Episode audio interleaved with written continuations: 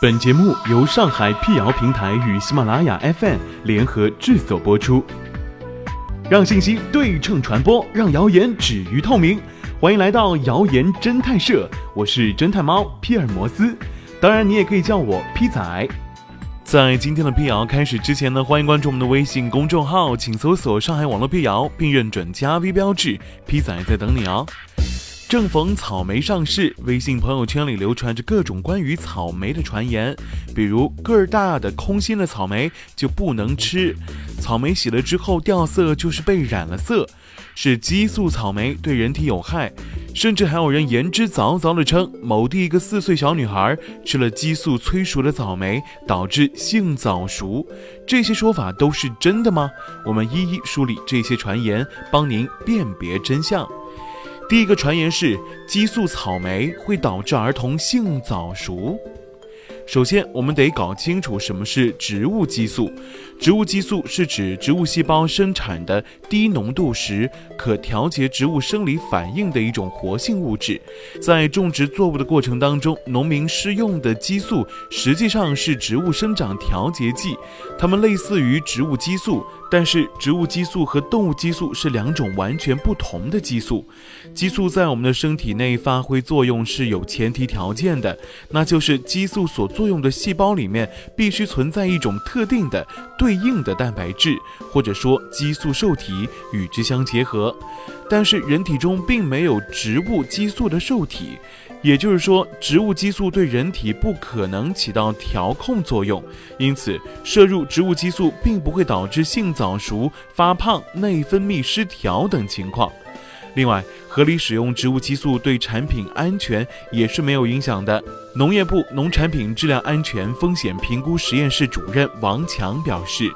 使用植物激素已在全世界得到广泛应用。对消费者来说，用过植物激素的农产品呢是安全的。具体有三个原因：一是因为植物激素虽然已被纳入农药管理范畴，但它属于低危毒性；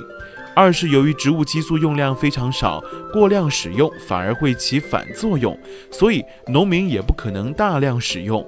三是植物激素的膳食暴露风险很低，评估结果显示，二十一种植物激素的膳食暴露量基本都在安全参考剂量的百分之一以下。下面是第二个传言，说个大空心的草莓就不能吃。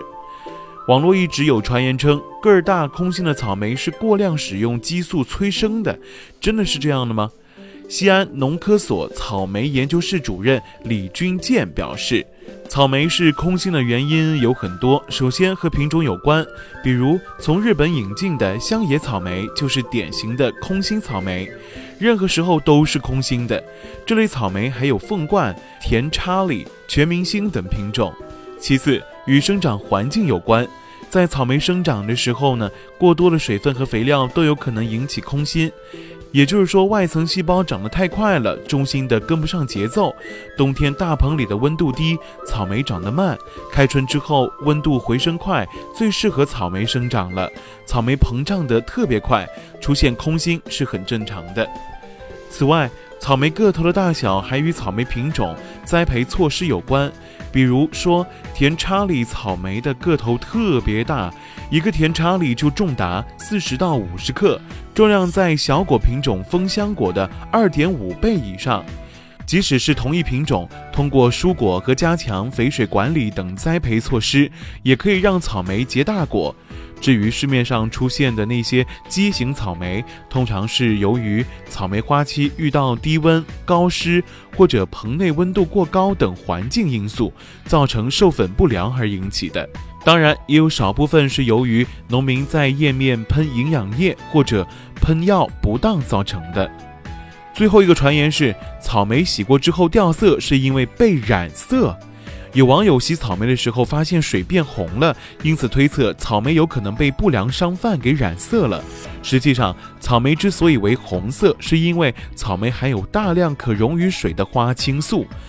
草莓本身很娇嫩，被碰到破了或者存放的时间比较长的时候，花青素跑进水里，就会出现掉色的现象，与染色无关。还有一种传言称，粉色草莓是被催红的。专家表示，市场上卖的草莓通常都不是鲜艳的红色，是因为如果等草莓全部变红再摘下来，尖部很可能已经熟过头了，容易变烂。另外，草莓使用催红素的可能性并不大，主要是因为草莓从完全膨大到采收上市时间短，一般在两天左右，没有必要使用催红剂或催熟剂。